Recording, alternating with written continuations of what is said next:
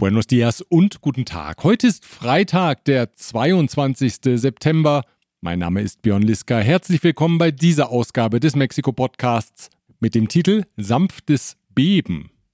Lassen Sie uns zunächst auf den vergangenen Freitag zurückblicken, an dem nämlich der vorletzte Grito von Präsident Andrés Manuel López Obrador in seiner Amtszeit anstand und damit natürlich auch die Frage, wie er den Grito individuell anreichert.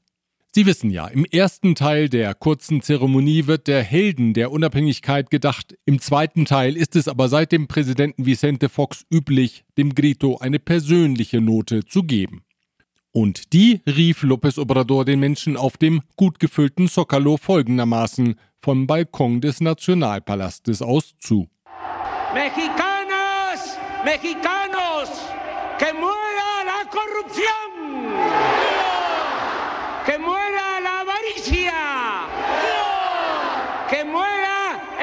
Racismo, que muera la discriminación, que viva el amor, que vivan nuestros hermanos migrantes. ¡Vivan los pueblos indígenas! ¡Viva la grandeza cultural de México. ¡Viva México! ¡Viva! ¡Viva México! ¡Viva México!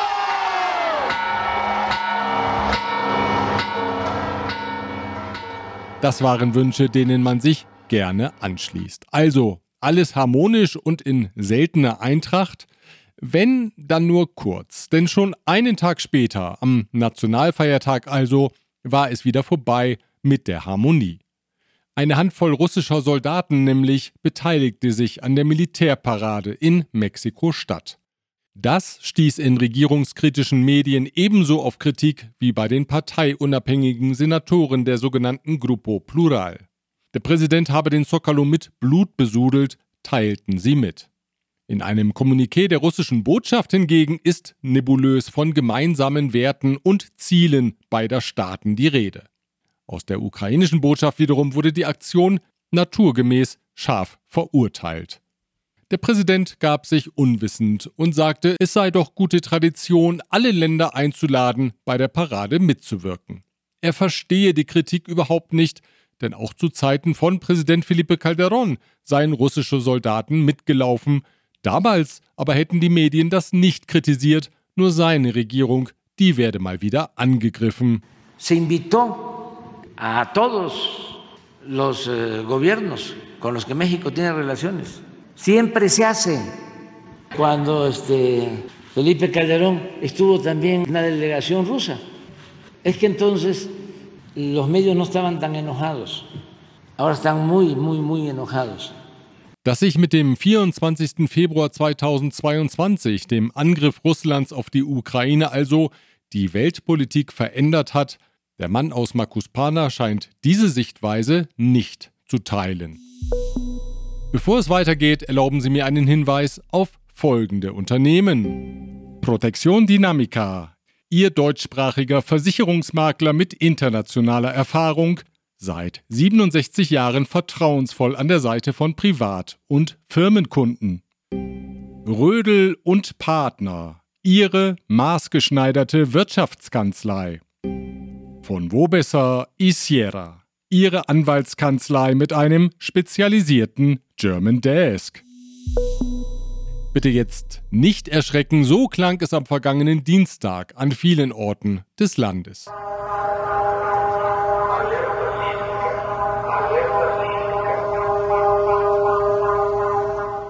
Die große Erdbebenübung fand traditionell am 19. September statt, dem Tag also, als das schwere Erdbeben 1985 das Zentrum des Landes erschütterte und dann ja auch das Beben von 2017. Vielen steckt das Erlebnis noch in den Knochen, als 2017 zunächst die Erdbebenübung stattfand und wenig später der Alarm erneut ertönte. Das Beben führte unter anderem zum Einsturz einer Schule im Süden der Hauptstadt und so mancher Hauptstädter befürchtete offenbar eine Wiederholung der Ereignisse an diesem 19. September. So war es der Zeitung Reforma zufolge auffällig, dass viele Kinder beim Unterricht an den Schulen in der Hauptstadt fehlten, einige Schulen blieben Reforma zufolge sogar ganz geschlossen. Die Simulation verlief ohne größere Probleme und die Erde blieb tatsächlich ruhig. Zumindest im Zentrum des Landes. In Oaxaca wurde ein Beben der Stärke 4,4 auf der Richterskala registriert. Schäden gab es nicht. In der Regierungspartei Morena, da bebt es ganz sanft, deswegen auch der Titel dieser Ausgabe. Sanft, aber konstant. Und dafür ist Marcelo Ebrard verantwortlich, der weiter darauf besteht, dass Claudia Schenbaum nur deswegen zur Präsidentschaftskandidatin der Partei wurde, weil es bei der Umfrage zu Unregelmäßigkeiten gekommen war. Anders als von vielen Beobachtern erwartet, hat Ebrard dennoch bisher seinen Parteiaustritt nicht verkündet. Bei einem Auftritt vor Sympathisanten in Xochimilco im Süden der Hauptstadt kündigte er am Montag an, eine Vereinigung mit dem Namen El Camino de Mexico zu gründen. So heißt übrigens auch sein im März veröffentlichtes Buch, in dem er seine politischen Ideen darlegt.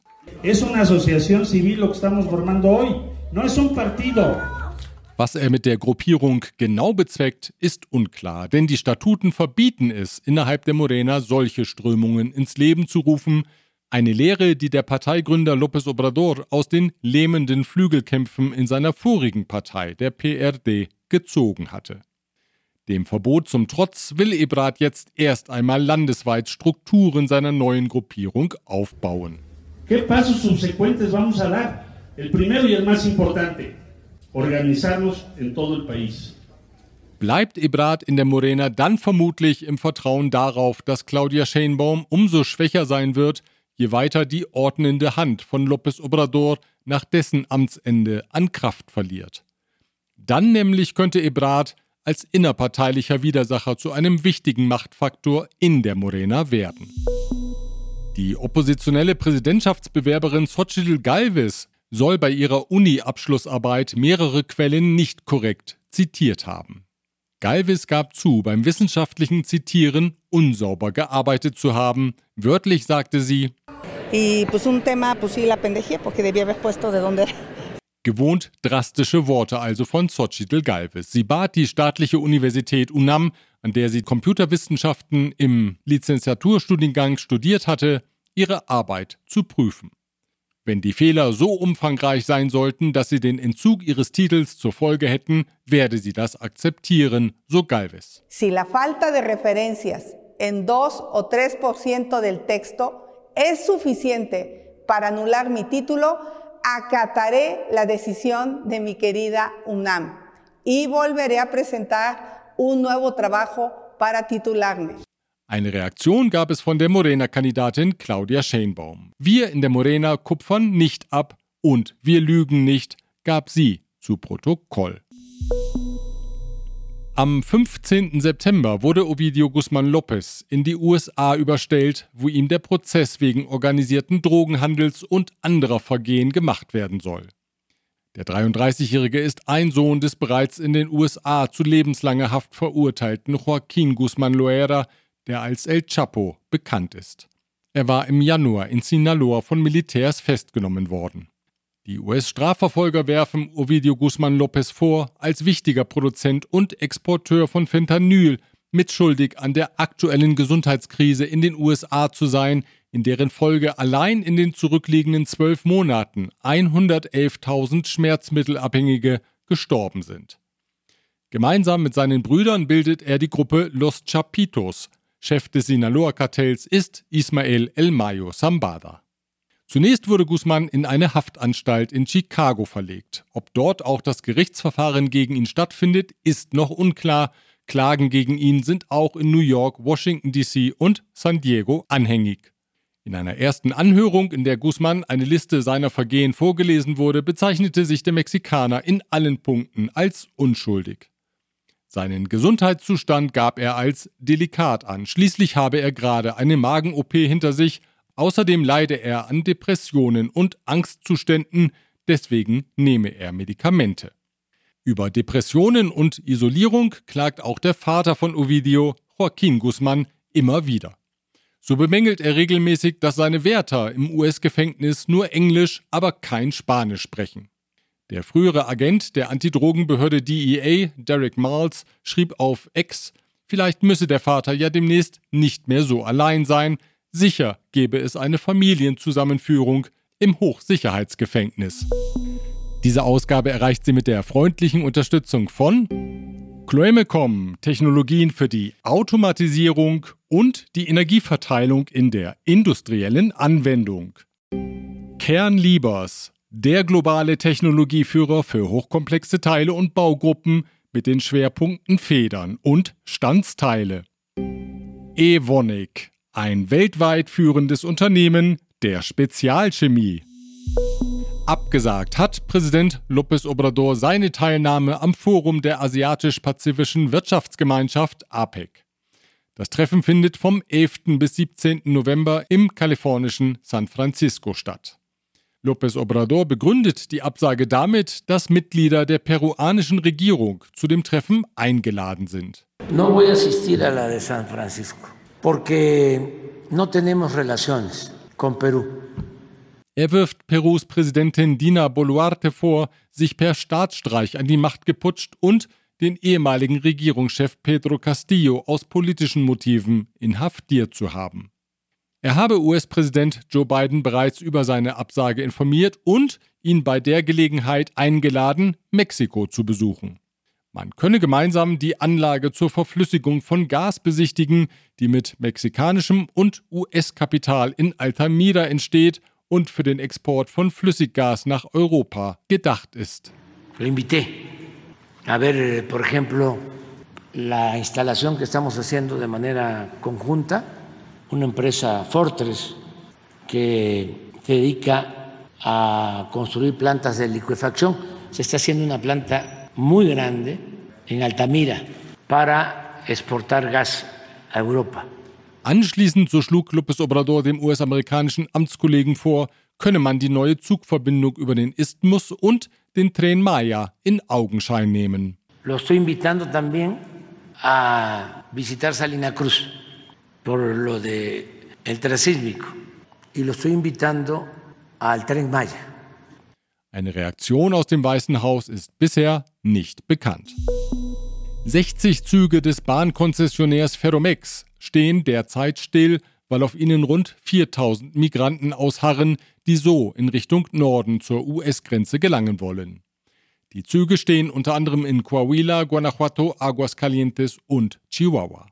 Die Fahrt mit den als La Bestia gefürchteten Zügen ist gefährlich. Immer wieder kommt es zu schweren, auch tödlichen Unfällen, etwa weil übermüdete Migranten von den Waggons stürzen. In den vergangenen Wochen sei es zu einer Häufung der Unfälle wie nie zuvor gekommen, begründete Ferromex die temporäre Stilllegung der Züge. Man wolle jetzt die Migranten davon überzeugen, die Züge zu verlassen. Den finanziellen Verlust bezifferte eine Unternehmenssprecherin auf 40 Millionen Pesos pro Tag. Den Staatspräsidenten treiben die finanziellen Verluste des Bahnkonzessionärs nicht um, ihn interessiere allein die Situation der Migranten, stellte er klar. No, lo que nos importa no son los trenes, nos importa eh, los migrantes. Wir bleiben noch beim Thema Logistik mit einer traurigen Nachricht. Am gestrigen Donnerstagmorgen ist der CEO von Estafetta, Ingo Babrikowski, verstorben. Der gebürtige Hamburger kam vor 25 Jahren nach Mexiko, eigentlich nur um Spanisch zu lernen. Doch daraus wurde mehr, er machte eine steile Karriere bei dem nationalen Logistikanbieter. Ingo Babrikowski wurde 51 Jahre alt, einer Mitteilung des Unternehmens zufolge ist er an einer natürlichen Todesursache gestorben. Unterstützung zur Bekämpfung der Migrationsursachen hat Präsident López Obrador von den Wirtschaftsnationen und der UNO gefordert.